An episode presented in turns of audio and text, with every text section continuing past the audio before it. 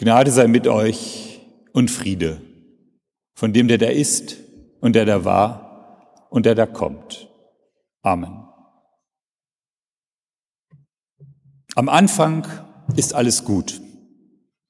Neu ist das Leben, wir lachen, wir verstehen uns.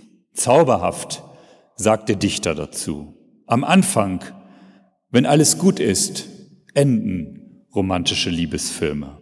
Sie zeigen nur den Anfang und nie den Alltag. Sie zeigen nie, wie es ist, wenn der Zauber verfliegt. Die Filme, die sich mit dem Danach, mit dem Alltag beschäftigen, die heißen Drama. Denn ohne Drama kommt der Alltag nicht in den Film. Am Anfang ist alles neu. Am Anfang ist alles schon da, was später das Drama macht. Der Anfang ist nicht die Ausnahme, sondern in ihm zeigt sich immer schon das Ende. Nur die Verliebten, die sehen es noch nicht. Am Anfang in der Bibel, da ist das Paradies und bald schon müssen wir Adam und Eva folgen hinaus in den Alltag. Ärger mit den Kindern bis aufs Blut und Ackerbau beschert auch kein Schlaraffenland. Das ist das Drama des Alltags in der Bibel. Und auch der göttliche Schöpfer landet mit seiner Schöpfung schnell im Alltag. Erst setzt er sie hinaus in die Welt, um ein Gegenüber zu haben, doch dann läuft es mit der Freiheit, die er der Schöpfung gegeben hat, nicht so, wie er es sich vorgestellt hat. Adam und Eva befreien sich aus dem Paradies, sie vermehren sich und irgendwann kommt der Punkt, wo ihre Nachkommen es gründlich mit der Freiheit übertreiben und Gott feststellt, wie böse sie doch eigentlich sind. Und da denkt Gott, dass das wohl ein Fehler war mit den Menschen und er will zurück auf den Anfang, ohne sie. Okay, nicht mit allen, mit fast allen. So lässt er den Meeresspiegel steigen und den Regen fallen, als würde es nie aufhören und die bösen Menschen sterben. Und einzig der, dem Gott gnädig ist, so erzählt es die Bibel, Noah, der schwimmt in einem Kasten mit Namen Arche über diese Katastrophe hinweg. Noah mit seiner Frau und seinen Söhnen und deren Frauen, so wie es die Bibel in männerzentrierter Sicht beschreibt. Sie werden gerettet durch die Arche, durch den Kasten und durch Gott. Alles Getier und alles Gemensch stirbt unter Wasser, vom Atem abgeschnitten. Nur die Arche ist Raumschiff des Lebens und in ihr die letzten Überlebenden. Und nach der Flut öffnet sich die Arche und ich lese jetzt den Bibeltext zum zauberhaften zweiten Anfang vor.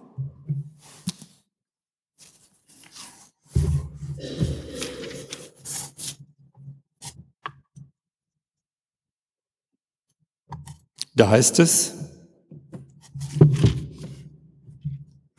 so ging Noah heraus mit seinen Söhnen und mit seiner Frau und den Frauen seiner Söhne, dazu alles wilde Getier, alles Vieh, alle Vögel und alles Gewürm, das auf Erden kriecht.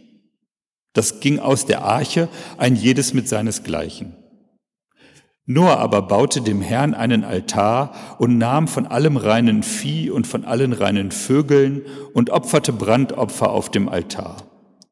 Und der Herr roch den lieblichen Geruch und sprach in seinem Herzen, ich will hinfort nicht mehr die Erde verfluchen um der Menschen willen, denn das Dichten und Trachten des menschlichen Herzens ist böse auf von Jugend. Und ich will hinfort nicht mehr schlagen alles, was da lebt, wie ich getan habe. Solange die Erde steht, solle nicht aufhören Saat und Ernte, Frost und Hitze, Sommer und Winter, Tag und Nacht. Und im neunten Kapitel wird fortgefahren, und Gott sprach, das ist das Zeichen des Bundes, den ich geschlossen habe zwischen mir und euch und allem lebendigen Getier bei euch auf ewig. Meinen Bogen habe ich gesetzt in die Wolken, der soll das Zeichen sein des Bundes zwischen mir und der Erde. Und wenn es kommt, dass ich Wetterwolken über die Erde führe, so soll man meinen Bogen sehen in den Wolken. Alsdann will ich gedenken an meinen Bund zwischen mir und euch und allem lebendigen Getier unter allem Fleisch, dass hinfort keine Sinnflut mehr komme, die alles Fleisch verderbe. Darum soll mein Bogen in den Wolken sein, dass ich ihn ansehe und gedenke an den ewigen Bund zwischen Gott und allem lebendigen Getier unter allem Fleisch, das auf Erden ist. Und Gott sagte zu Noah, das sei das Zeichen des Bundes, den ich aufgerichtet habe zwischen mir und allem Fleisch auf Erden.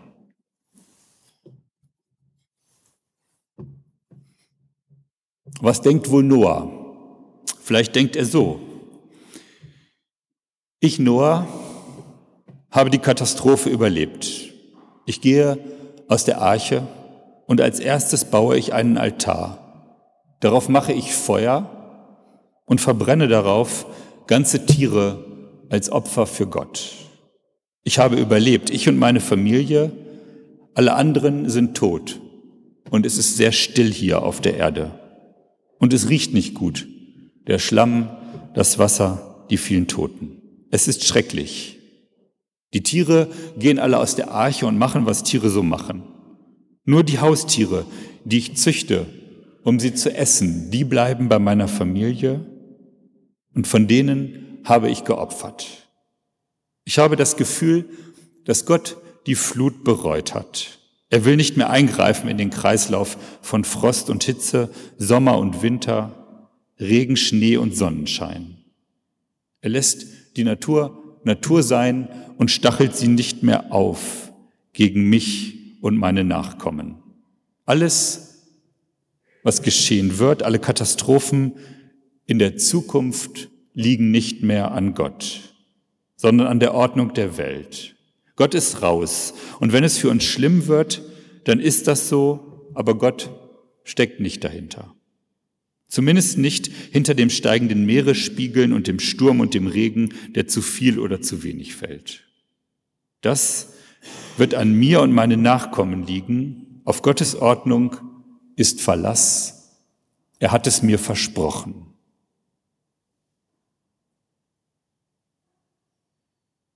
Aus heutiger Sicht würde ich gern einen Brief an Noah schreiben und der könnte dann vielleicht so klingen.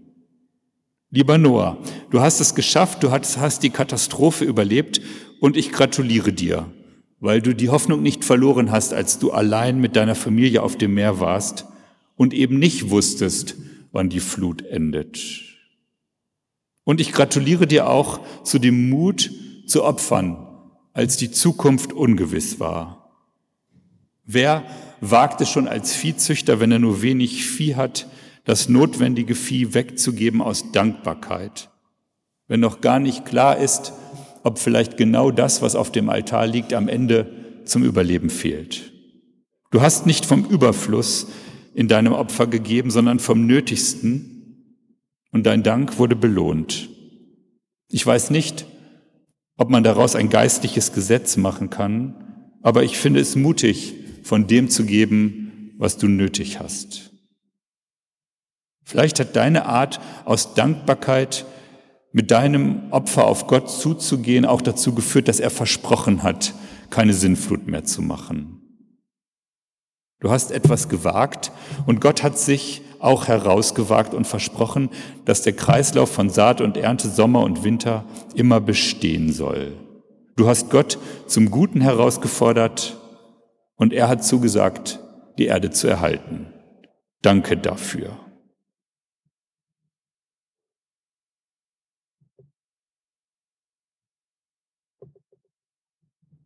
Das Erstaunliche an diesem Text, den ich gerade gelesen habe, ist, dass in ihm das erste Mal in der Bibel den Menschen erlaubt wird, Fleisch oder Tiere zu essen. Die ursprüngliche gute Schöpfungsordnung im Paradies, wenn Sie das da nachlesen, da sagt Gott zu den Menschen, sehet da, ich habe euch gegeben alle Pflanzen, die Samen bringen auf der ganzen Erde und alle Bäume mit Früchten, die Samen bringen, zu eurer Speise. Also der Plan von Gott ist, dass wir alle, so würde man das heute vielleicht sagen, Veganer sind. Und er merkt dann bei Noah, weil das Trachten des Menschenherz von Jugend auf böse ist, dass der Plan nicht aufgeht. Die wollen mehr. Die wollen auch Fleisch essen. Und nach Noah wird dann den Menschen erlaubt, das Fleisch zu essen. Aber es gibt eine Einschränkung. Das Blut, die Seele soll nicht gegessen werden. Dieser biblische Text geht davon aus, dass Tiere eine Seele haben, weil sie Blut haben. Und damit gibt es eine Grenze der menschlichen Verwertbarkeit.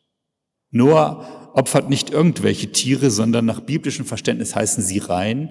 Rein heißen sie deshalb, weil sie die wirtschaftlich nutzbaren Tiere sind, die gezüchteten Tiere, nicht die Wildtiere. In dem Sinne ist es nach biblischem Verständnis verboten, Tierarten auszurotten, um sie zu essen. Die Tiere sind uns nicht zur Verfügung komplett gegeben, sondern nur die, die keine Wildtiere sind.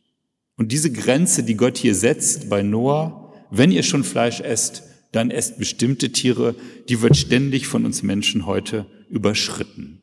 Vielleicht dann, wenn wir den Lebensraum von Tieren verändern, sodass sie nicht überleben können, aber auch dann, wenn wir sie als seelenlose Tiere in unsere Fleischfabriken schicken. Hier setzt also der Regenbogenbund dem menschlichen Verfügbarkeit über den Tieren eine Grenze. Und so wird die Geschichte vom Regenbogen eine Geschichte des Friedens zwischen Gott, Mensch und Tier. Die Tiere sind extra in diesen Regenbogenbund mit hineingenommen. Und in seinem Zeichen, im Zeichen dieses Regenbogens, der Frieden und Gerechtigkeit verheißt, haben sich Menschen schon immer für Frieden und Gerechtigkeit eingesetzt. Ich will mal in der Geschichte zurückspulen. Es war der Morgen des 15. Mai 1525. Der Theologe und Revolutionär Thomas Münzer hatte sich mit einem Heer von 8000 Bauern in der Nähe des thüringenschen Ortes Frankenhausen versammelt und die Aufständischen waren fest entschlossen, für ihre Rechte zu kämpfen und der jahrhundertelangen Obrigkeit der Unterdrückung ein Ende zu setzen. Und das Zeichen dieses Aufstandes war die Fahne mit dem Regenbogen. Ein Augenzeuge schreibt, die Pauern hätten an einem jeden Fähnlein einen Regenbogen gemalt geführt. Also unter der Regenbogenfahne versammelten sie sich, um für Gerechtigkeit zu streiten. Thomas Münzer hatte dieses Symbol gewählt, weil es für ihn für göttliche Herrlichkeit, Einheit und Frieden stand. Und er hatte gehofft, dass dieser Bogen am Himmel ihm auch hilft, für mehr Gerechtigkeit einzutreten. Und die Bauern zogen in den Kampf, weil sie meinten, einen Regenbogen, als Thomas Münzer vor der Schlacht predigte, am Himmel zu sehen. Und sie fühlten sich darin bestätigt, dass Gott ihnen sagt, ja, es ist mein Wille, zieht in die Schlacht. Ich gehe jetzt mal 400 Jahre vorwärts in der Geschichte, nach Italien.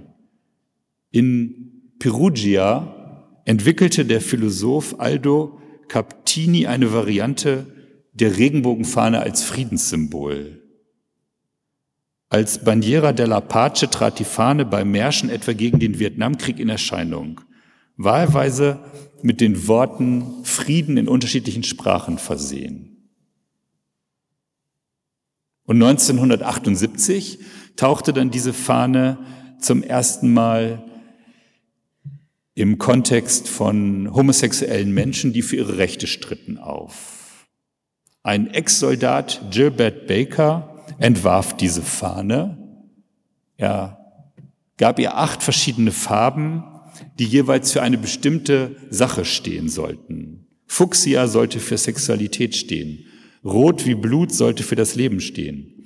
Orange für Gesundheit, Gelb für Sonnenlicht, Grün für die Natur, Türkis für die Kunst, Blau für Harmonie und Violett für den Geist und die Spiritualität. Und zum weltweiten Symbol des Kampfes um Gleichberechtigung von Lesben, Schwulen, Bisexuellen und Transgender-Leuten wurde diese Regenbogenfahne 1979. Ein schwuler Stadtrat von San Francisco war ermordet worden und anlässlich seiner Beerdigung und auch eines Trauermarsches wurde diese Fahne gezeigt. Also aus der Bibel, aus diesem alten Text, aus dem Bund Gottes mit den Menschen und den Tieren wird das Symbol für Befreiung, Freiheit und Gerechtigkeit. Der Regenbogen am Himmel ist immer noch Zeichen für diesen Bund. Und vom Anfang der Bibel bis zum Ende der Bibel in der Offenbarung zieht, dieser Regenbogen auch durch die Bibel. Wo Gott verehrt wird, hilft er durch sein Wort auf der Suche nach der Wahrheit und nach der Gerechtigkeit zu fragen. Und solche Fragen berühren heute immer noch auch die Fragen des Tierschutzes oder die Fragen in welcher Gesellschaft wollen wir leben? Wie wollen wir mit Minderheiten umgehen? Und für diese Werte von Freiheit, Frieden und Gerechtigkeit unter dem Regenbogen, da setzen wir uns auch als Kirche ein. Wir besinnen uns immer wieder zurück auf diesen Bund, den Gott mit uns geschlossen hat und lassen uns sein Wort Weisung sein für unser Handeln. Amen. Und der Friede Gottes, welcher höher ist als unsere Vernunft, bewahre unsere Herzen und Sinne in Christus Jesus.